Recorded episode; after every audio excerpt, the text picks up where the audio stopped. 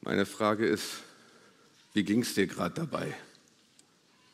Gerade jetzt diesen einen Moment zu nehmen, wo scheinbar nichts passiert.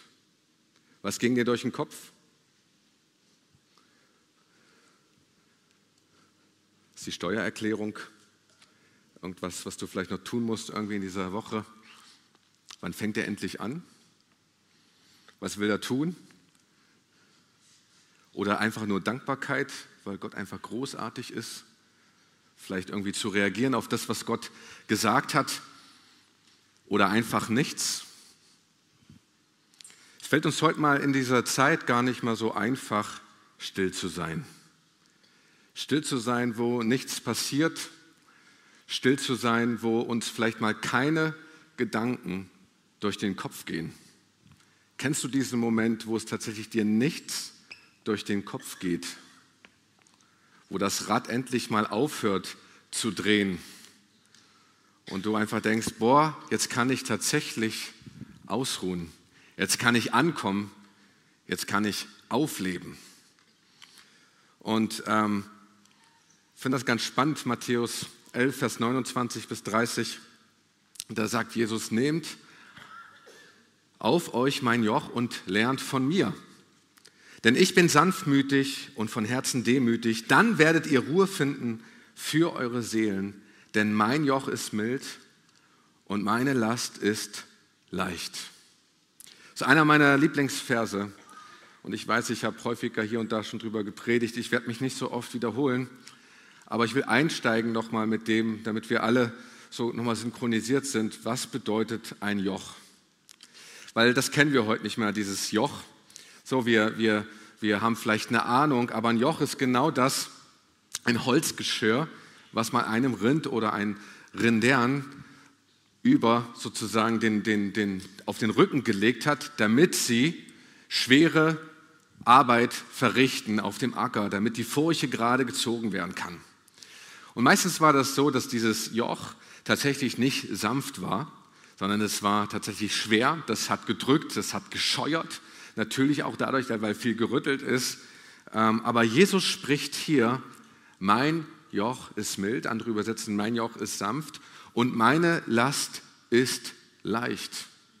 Aber fühlen wir uns manchmal nicht im Leben so, dass wir dieses Joch so tragen und wir sind nicht hier die Person, die im Hintergrund steht, sondern wir sind die Rinder und haben das Gefühl, irgendwie diese Last tragen zu müssen, auch in unserem Leben, irgendwie klarzukommen zu müssen mit unserem Leben.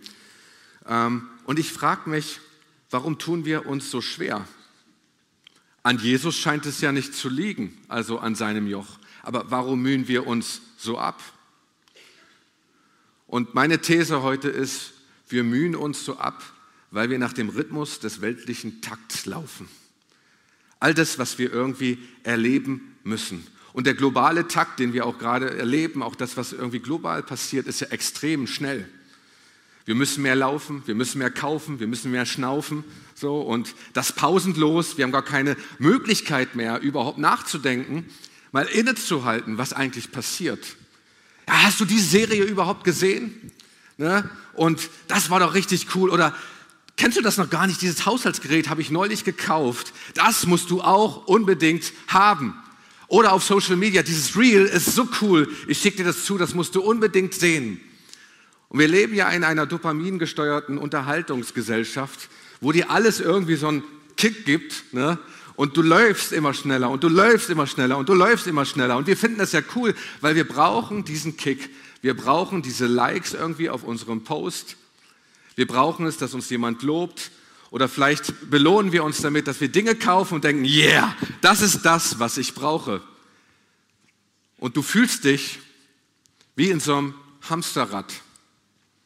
In so einem Hamsterrad, in das du gesteckt wirst, in das du irgendwie läufst und läufst und läufst und du kommst nicht da raus. Und irgendwie willst du versuchen, irgendwie rauszukommen, aber du schaffst es nicht. Und eigentlich will das auch gar keiner, weil mit dir kann man wirklich gut Geld verdienen. Ist das nicht eigentlich so eine Wahrheit? Die hören wir gar nicht so gern und wir funktionieren einfach demnach, dass wir nach diesem Tempo überhaupt laufen. Aber ich meine, was wurden uns denn nicht für Versprechungen gemacht? Kauf dir die Waschmaschine und du wirst ganz viel Zeit sparen. Kauf dir den Mähroboter und du musst nie wieder musst du mähen. So, ja, und du, du denkst dir, hey, wenn ich das mache, dann spare ich mir eine Menge Zeit. Ja, kauf dir eine Schneefräse. Was, wer schippt denn heute noch? So, ich mache das immer mit einer Schneefräse. Ne? Und deine 10 Meter da irgendwie, das geht schneller.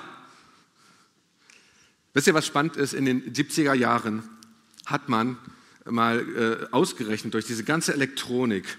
Ich meine, es ist ja auch wunderbar, dass man eine Waschmaschine hat, oder? Wer würde heute noch seine Wäsche in der Wanne waschen? Oder in einem Bottich? Geschweige denn irgendwie versuchen, noch Feuer zu machen, um das, um das Wasser warm zu kriegen und dann umkippen. Also ich, ich habe das noch aus Erzählungen von meiner Großtante und von meinen Omas.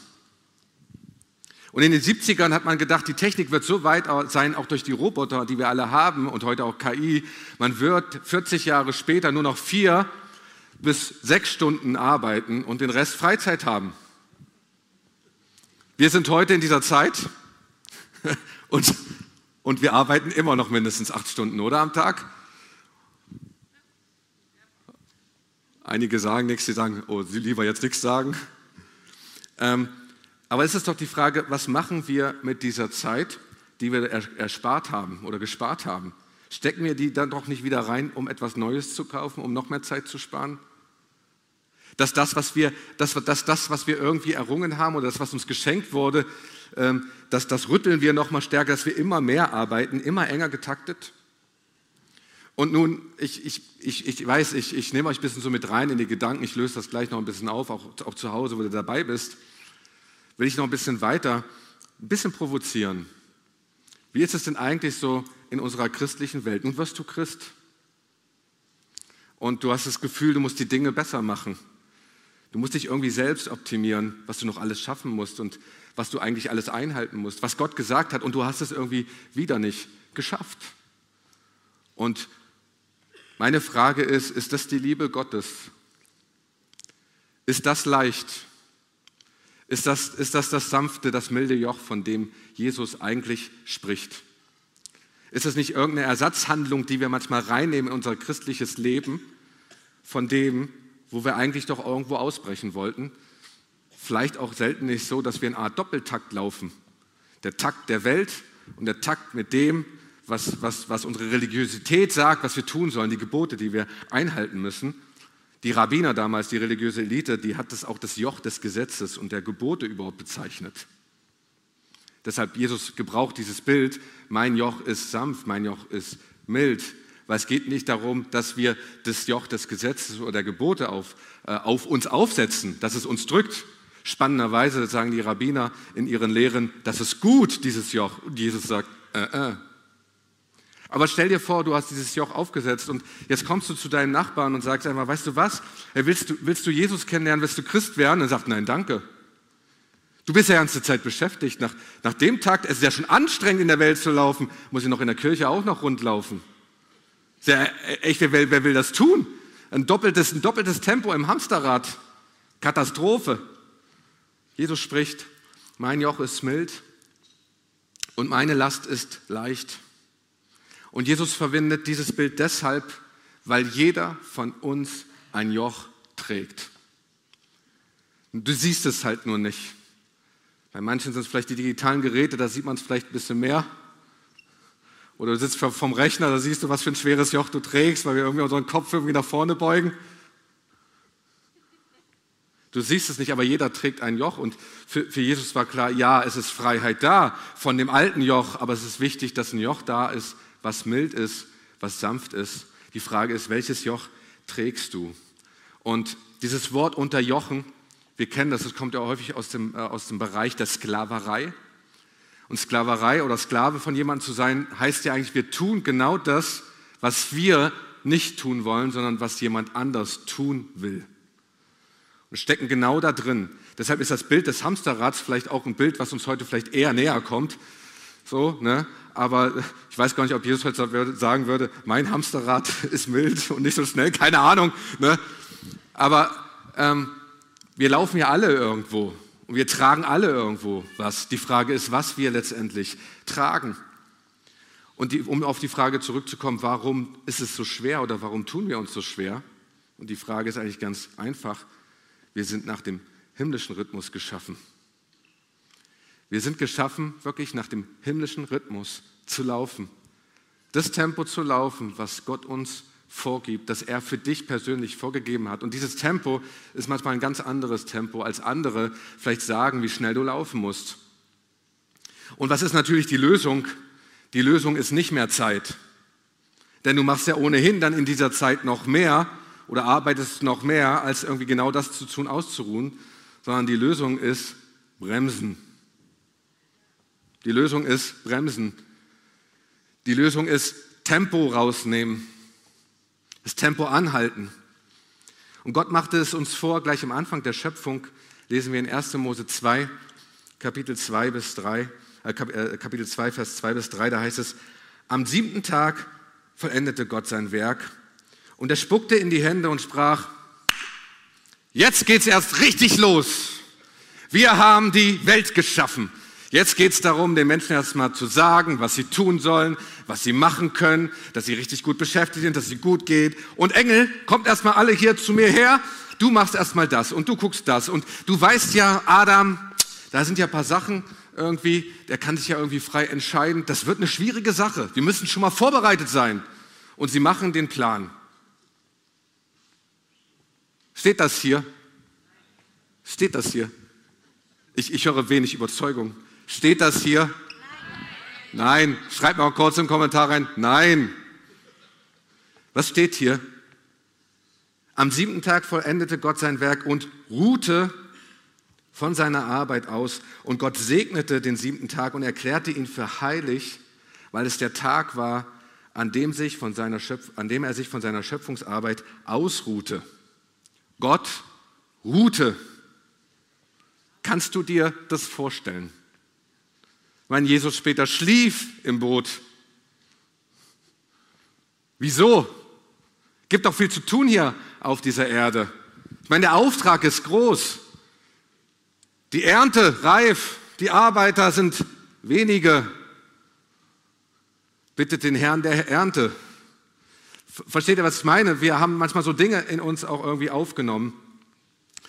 Ähm, ganz spannend finde ich, dass dieses Ruhen, ähm, die, Eingang in die zehn Gebote gefunden hat, und zwar als drittes Gebot. Da heißt es dann in 2. Mose 20, Vers 8, Denk an den Sabbat und heilige ihn. Sechs Tage in der Woche sollst du arbeiten und deinen alltäglichen Pflichten nachkommen. Der siebte Tag aber ist ein Ruhetag für den Herrn, dein Gott. An diesem Tag darf kein Angehöriger deines Hauses irgendeine Arbeit erledigen. Das gilt für dich deine Söhne und Töchter, deine Sklaven und Sklavinnen, dein Vieh und für alle Ausländer, die bei dir wohnen. Spannend, dass Gott hier überhaupt eine, dass eine Aufzählung gibt, wer alles gemeint ist. Ich wollte mal sicher gehen, dass das wirklich gelebt wird. Und dann heißt es weiter, denn in sechs Tagen hat der Herr den Himmel, die Erde, das Meer und alles, was darin und darauf ist, erschaffen. Aber am siebten Tag hat er geruht. Deshalb hat der Herr den Sabbat gesegnet und für heilig erklärt. Eine Frage ist natürlich, wie wurde der Sabbat damals gefeiert? Die Juden haben den so gefeiert von Freitagabend bis Samstagabend, haben sich Zeit für die Familie genommen, sind tatsächlich in Gottesdienst in die Synagoge gegangen und haben diesen, diesen, diesen Sabbat oder diesen Schabbat ähm, eröffnet mit einer Mahlzeit, dem sogenannten Kiddush. So einfach ganz gemütlich am Freitagabend, so wenn die Sonne untergeht. Schabbat bedeutet sich ausruhen und den Herrn anbeten. Dafür ist dieser Tag letztendlich geschaffen.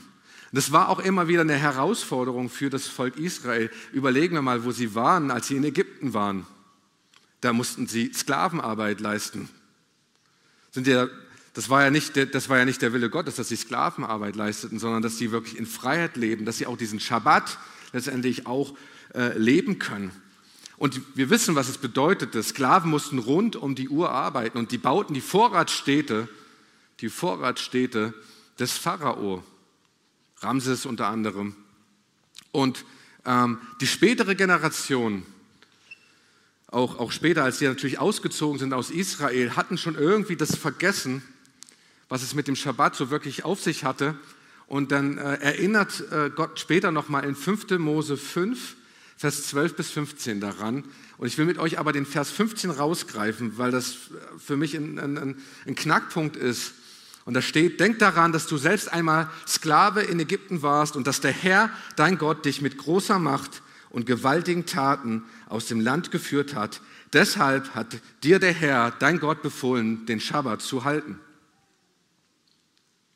Die Frage ist, jetzt, wenn man so die Texte anschaut, zwischen 2. Mose 20 und 5. Mose 5, was ist der Unterschied? Erstens, er gab uns ja eine Erinnerung. Ja? Und die Erinnerung war welche? Warum wir den Schabbat feiern sollen? Die Schöpfung. Gott ruhte ne, am siebten Tag. Hier gibt es wieder eine Erinnerung in 5. Mose 15, obwohl sie ja schon aus Ägypten ausgezogen waren. Ja, der Herr hat dich befreit. Denk daran, der Herr hat dich befreit. So, deshalb sollst du diesen Schabbat feiern. Also gibt eine zweite Erinnerung einfach hier mit. Und ähm, diese Befreiung aus der Sklaverei in Ägypten ist für mich, Ägypten ist für mich hier ein Bild, auch prophetisch. Na klar lesen wir hier im Alten Testament, im ersten Teil der Bibel, aber für mich ist es prophetisch ein Bild für auch unsere westlichen Systeme. Für für Arbeit, für Bedrängnis, für Unterdrückung, für Unterjochung, für Sklaverei, für das Bauen von Vorratsstädten, dass wir genau immer das lagern. Ich meine, wie viele Lagerhallen haben wir überhaupt? Uns geht es ja so gut. Server, die wir bauen, ganze Hallen, die wir errichten, damit unsere KI und all das, damit wir unsere Internetsachen machen können. Die Frage ist, wer baut diese Vorratsstädte oder wo werden die Server überhaupt gebaut? Wer verwaltet diese Daten? Einfach mal nur weiterdenken. Wir merken, Sklaverei ist gar nicht so weit entfernt von uns. Ägypten. Ägypten. Und Gott hat das Volk Israel aus Ägypten befreit. Darum sollen wir diesen Schabbat eigentlich letztendlich feiern, zur Ruhe kommen. Aber was hören wir? Das Volk Israel ist nicht so happy, dass die, der, als sie in der Wüste waren, dass sie überhaupt aus Ägypten befreit wurden. Wären wir doch in Ägypten geblieben, da war es doch viel besser und da hatten wir Wohlstand. Ja, da hatten wir alles, was wir brauchten. Da hatten wir alles in Hülle und Fülle. Ich meine, hatte Gott sie doch nicht versorgt in der Wüste? Sie erstmal hindurchgeführt durch das Rote Meer. Die, die Soldaten sind alle ne, gestorben dabei. Sie hatten keine Feinde mehr zu befürchten, die sie, die sie verfolgen. Dann kam jeden Tag das Manna vom Himmel. Und als sie das Manna nicht gut genug fand, gab es noch Wachteln. 40 Jahre lang haben sie überhaupt ihre Kleider nicht verschlissen und die Schuhe auch nicht. Ist das nicht Versorgung? Ist das nicht Versorgung? Aber vielmehr war doch, hatten, waren sie aus Ägypten örtlich ausgezogen, aber Ägypten war in ihrem Herzen. Und haben sogar versucht, Ägypten immer wieder reinzuholen in die Wüste ne? durch, durch, durch den Wohlstand, durch die Anbetung der goldenen Kälber und auch durch die ganzen Gespräche haben sie versucht, Ägypten wieder in der Wüste zu implementieren. Ich meine, der Wille Gottes war ja das verheißene Land, wo Milch und Honig fließt. Es sollte gar nicht, die, die Wüste ist ja nur ein Durchgangsziel. Ist die Frage immer, warum mussten sie so lange ziehen? Damit Ägypten aus ihrem Herzen rauskommt, damit sie wirklich ohne Ägypten in ihrem Herzen ins verheißene Land gehen können, damit sie wirklich das tun, was Gott ihnen immer, von ihnen schon immer wollte, damit sie frei sind wirklich in ihrem Herzen, damit sie frei sind in ihrem Willen, damit sie frei sind in ihrer Bestimmung und das wirklich leben können.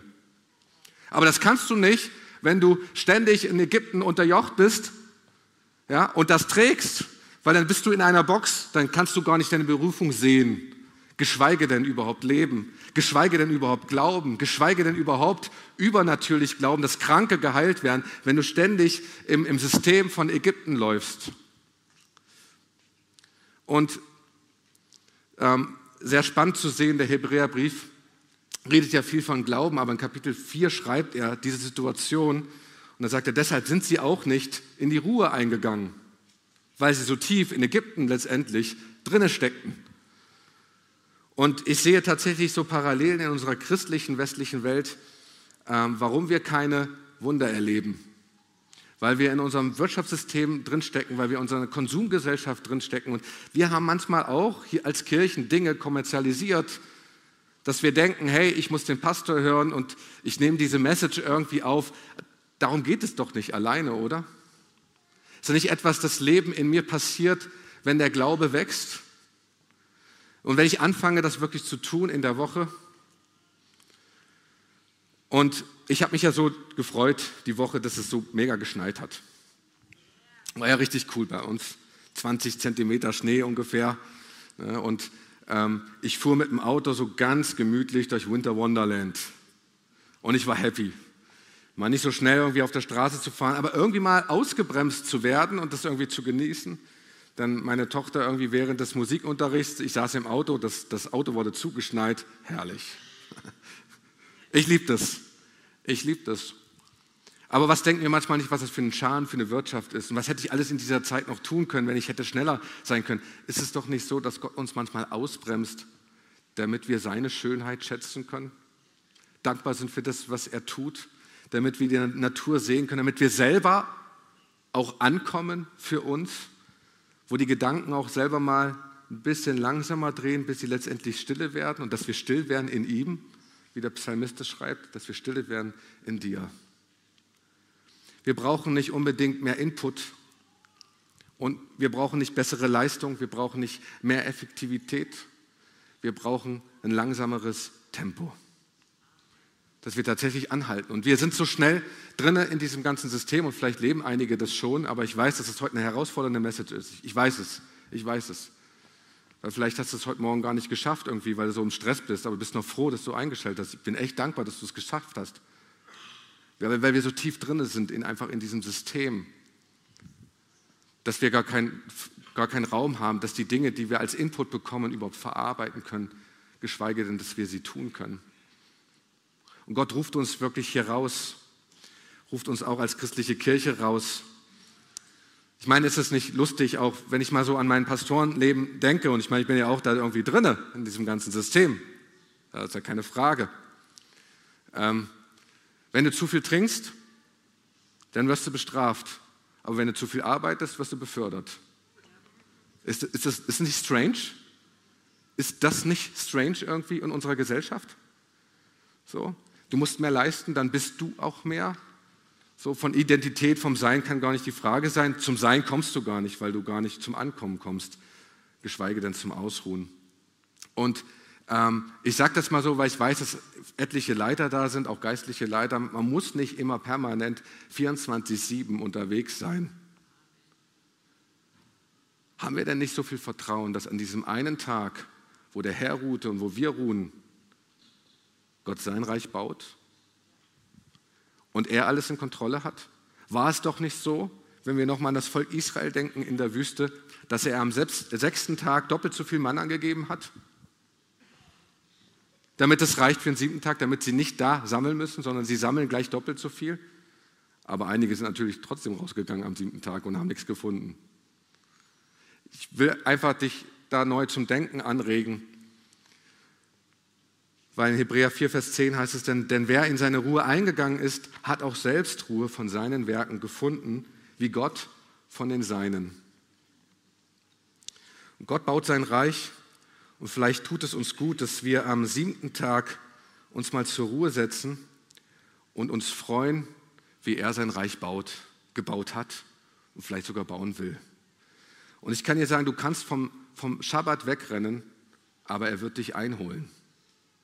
Ich sage das nochmal, du kannst vom Schabbat wegrennen, aber er wird dich einholen. Wissenschaftlich hat man das wirklich versucht, dieses Phänomen mal zu untersuchen, was es denn überhaupt mit diesem freien Tag auf sich hat. Und festgestellt hat man, keine christliche Studie, keine christliche Studie, ja, festgestellt hat man, dass ab 50 Stunden die Produktivität sinkt. Das heißt, eigentlich eine Sechs-Tage-Woche. Unterm Strich ist es kaum ein Unterschied, ob du 55 Stunden oder 70 Stunden arbeitest. Zwischen, das macht keinen Unterschied von der Produktivität her, hat man herausgefunden. Dann ganz spannend hat man äh, damals nach der Französischen Revolution ich weiß nicht, ob du das kennst, so 1789, hat man sich gegen das, gegen das kirchliche System damals aufgelehnt. Die Kirche hat damals echt auch viele Fehler gemacht und äh, hat eine Zehn-Tage-Woche eingeführt. Ganz bewusst, ein ganz anderer sagt man, an jedem zehnten Tag ist frei. War auch ein rein wirtschaftlicher Gedanke, damit mehr Produktivität reinkommt in die Gesellschaft. Ist voll ein Schuss in den Ofen gewesen. Selbstmordrate stieg, die Leute waren depressiv, Die haben das ganze System wieder zurückgeschraubt auf die Sieben-Tage-Woche, weil wir merken, das ist ein himmlischer Rhythmus, den Gott uns einfach hier vorgegeben hat. Oder man hat auch mal untersucht die Sieben-Tag-Adventisten. Ist ja eine Freikirche, eine freikirchliche Entwicklung aus Amerika. Die nehmen das mit dem Schabbat und dem siebten Tag sozusagen ganz ernst und haben da frei. Ein männlicher Sieben-Tagen-Adventist lebt über sechs Jahre länger im Schnitt als ein anderer Mann, der nicht Adventist ist. Nicht christliche Studie. Ich könnte noch weiter, hat man wirklich geguckt, wer ruht sich aus, wer nicht. Das heißt, hey, du kannst vor dem Schabbat wegrennen, er wird dich einholen, weil Gott hat uns nach einem himmlischen, himmlischen Rhythmus letztendlich geschaffen. Für alle Single Ladies, die wollen, dass ihr Mann länger lebt, wissen schon, wo sie suchen müssen.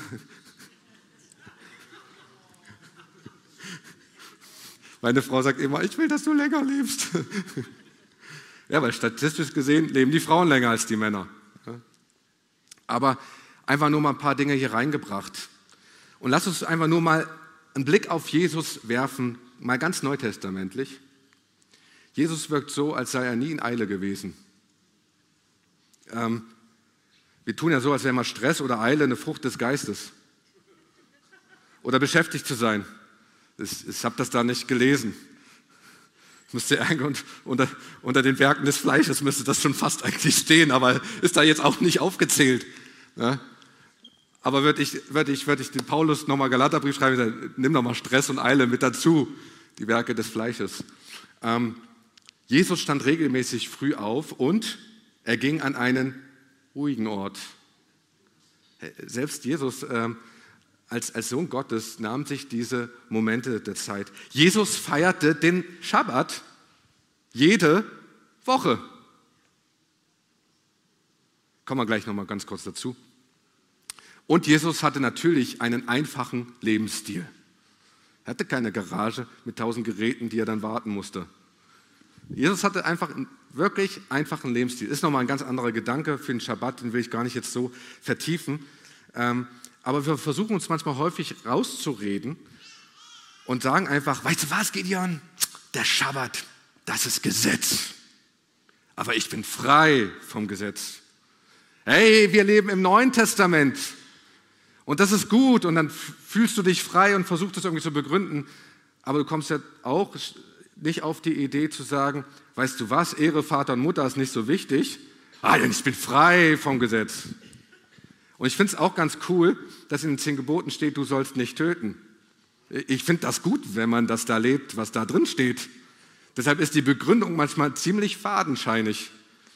Aber der Schabbat bekommt für uns manchmal so einen negativen Touch, weil, weil die religiöse Elite das doch eigentlich voll verbockt hat. Die machen doch permanent Jesus irgendwie die Vorwürfe sagen, ja, am Schabbat darfst du nicht heilen. Und sagt, ja, natürlich darf ich am Schabbat heilen, ich darf doch was Gutes tun weil es war überfrachtet von Gesetz. Hey, du darfst nur tausend Schritte laufen und du darfst nur das machen, darfst das nicht machen. Es war, das Gesetz war wichtiger für den Schabbat als der Schabbat. Aber was steht in Markus 2, Vers 27? Hey, der Schabbat ist für den Menschen da und nicht der Schabbat für den Menschen. Und was wissen wir noch? Der, der Herr ist Herr des Schabbats. Darum geht es einfach. Wir haben die Dinge manchmal anders irgendwie interpretiert. Einfach mal eine Frage, muss nicht meiner Meinung sein. Wir brauchen Ruhe, wir müssen uns bremsen. Und ich denke auch, indem wir uns Zeit nehmen, auch über die Taten Gottes nachzudenken und wirklich auch, dass Dankbarkeit in unserem Herzen aufstehen kann. Weil ich habe viel darüber nachgedacht, hey, wie kommt ein übernatürlicher Glaube in mein Leben hinein? Da heißt er, wir brauchen mehr Dankbarkeit. Ja, wenn wir Dankbarkeit brauchen, brauchen wir mehr gute Berichte. Oh, dann brauchen wir gute Berichte. Hat jemand einen guten Bericht, damit Dankbarkeit entsteht? Hey, Dankbarkeit entsteht nur, wenn du dir bewusst wirst, was Gott getan hat in deinem Leben. Und es bringt uns nichts, wenn wir pausenlos den ganzen Tag hetzen, irgendwie nachts, äh, abends irgendwie ins Bett fallen, nicht mehr wissen, was Gott getan hat in unserem Leben, das schon vergessen haben.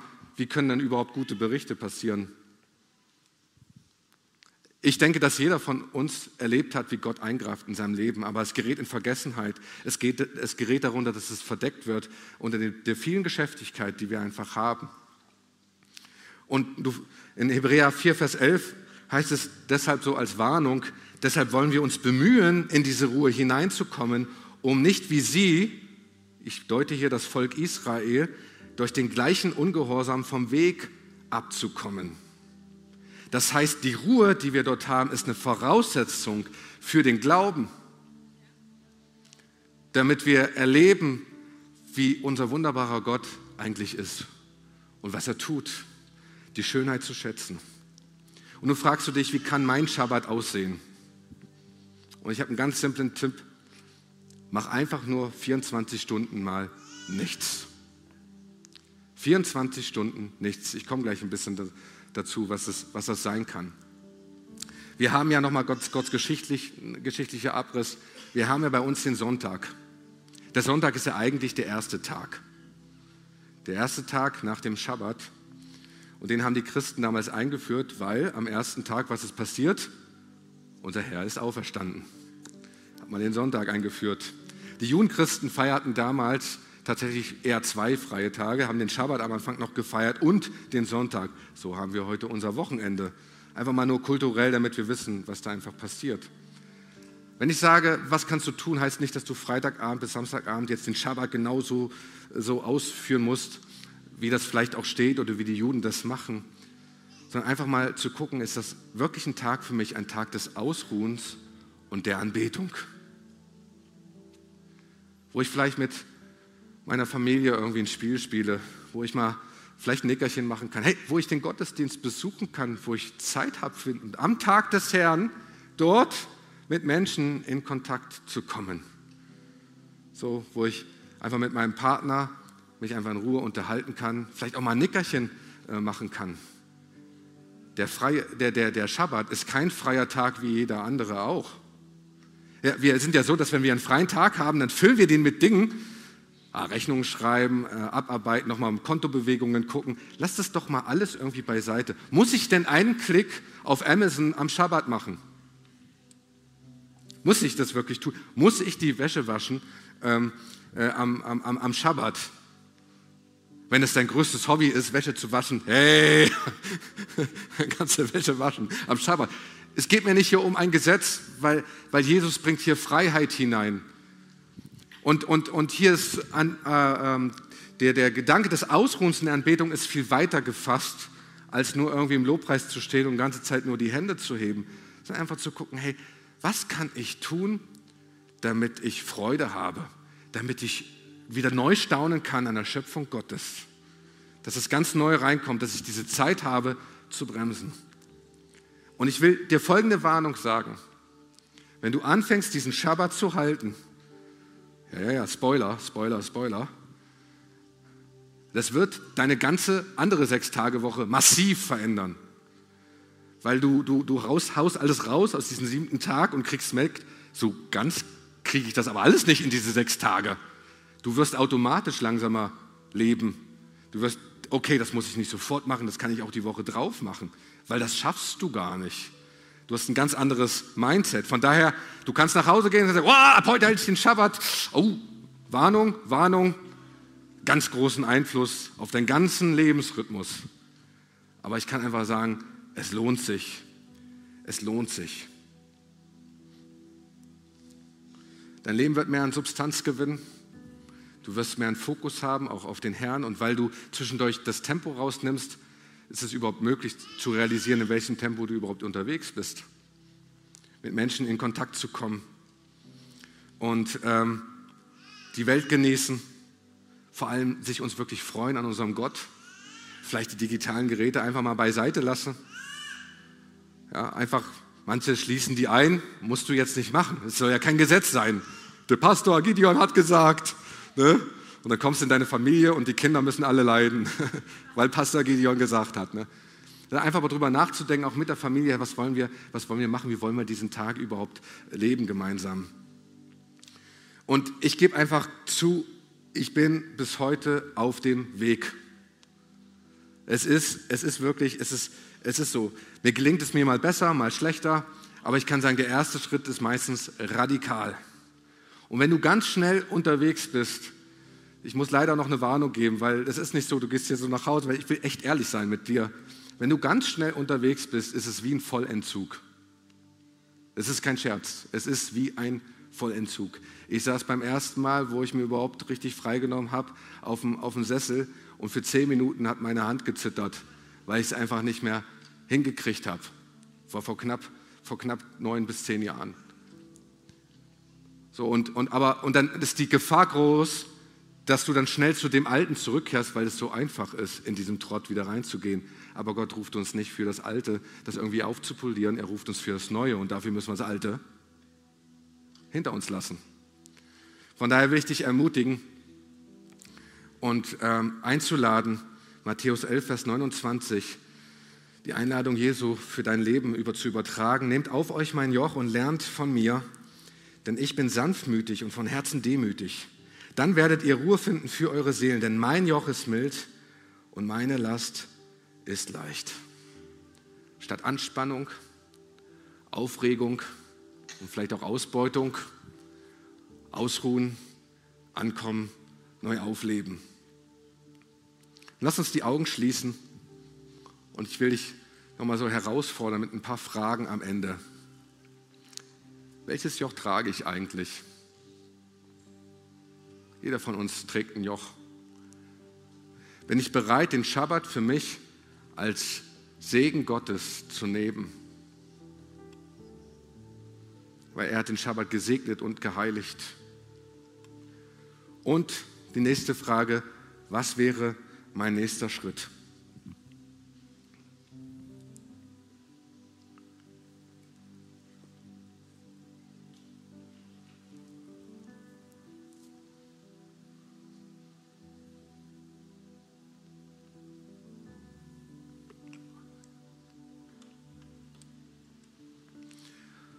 Wenn du heute eine Entscheidung für dich da getroffen hast, wir machen das ein bisschen anders. Ich will einfach dich auch noch einladen. Ich erweitere die Frage ist, ich will gerade jetzt in diesem Moment, während wir die Augen so noch geschlossen haben und nochmal das so durch, durch den Kopf gehen lassen. Es gibt einige hier unter uns, die haben nie den ersten Schritt überhaupt gemacht, Gott in ihrem Leben aufzunehmen. Und Gott lädt dich gerade heute ein, überhaupt in diese Ruhe einzugehen. In diese Ruhe, dass er der Chef deines Lebens ist. Und wenn du diese Entscheidung einfach heute treffen willst, lade ich dich ein, diese Entscheidung heute zu treffen und zu sagen, Herr, ja Herr, ich will, dass du der Chef in meinem Leben bist. Oh, ich, ist mir bewusst, dass heute vielleicht alles noch in einem anderen Tempo läuft, weil du der Herr bist. Und ich lade euch dich gerade jetzt zweierlei ein. Einmal, wenn du eine Entscheidung für dich persönlich getroffen hast bezüglich des Schabbats, was auch immer das für eine Entscheidung ist, dann mach es doch vor dem Herrn fest, indem du gerade jetzt aufstehst, in diesem Augenblick an deinem an Ort und Stelle. Gerade jetzt lade ich dich ein, welche Entscheidung es auch immer ist. Und ich lade auch diejenigen dazu ein, ähm, die eine Entscheidung für Jesus getroffen haben, an Ort und Stelle aufzustehen und zu sagen, wow, ich gehe hier komplett all in. Halleluja.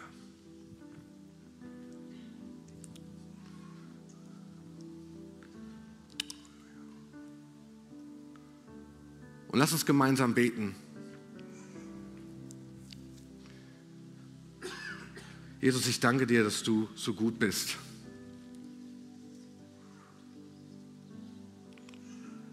Danke, dass du am Kreuz gestorben und auch verstanden bist, damit ich Freiheit habe. Und ich will in diese Freiheit ganz neu hineintreten. Ich will in diesen Glauben ganz neu hineintreten. Ich will dir heute nachfolgen und deinen Weg gehen. Mache mich ganz neu zu einem neuen Menschen. Und ich empfange jetzt dein göttliches Leben. Und ich lasse das Alte los und bekenne, Jesus Christus, du bist mein Herr. Amen. Herr, und ich segne all diejenigen, Herr, die einfach aufgestanden sind, Herr, diese Entscheidung zu treffen, ganz neu für ein Leben. Und ich weiß, das ist eine riesen Herausforderung. Ein riesengroßer erster Schritt. Ich bete, dass du wirklich Mut schenkst, das zu tun, auch das Leben komplett zu ändern, sich wirklich danach auszurichten, was du willst. Und ich segne uns alle, Herr, dass wir neu von dir empfangen, auch einfach in dieser Woche, was du vorbereitet hast. Amen.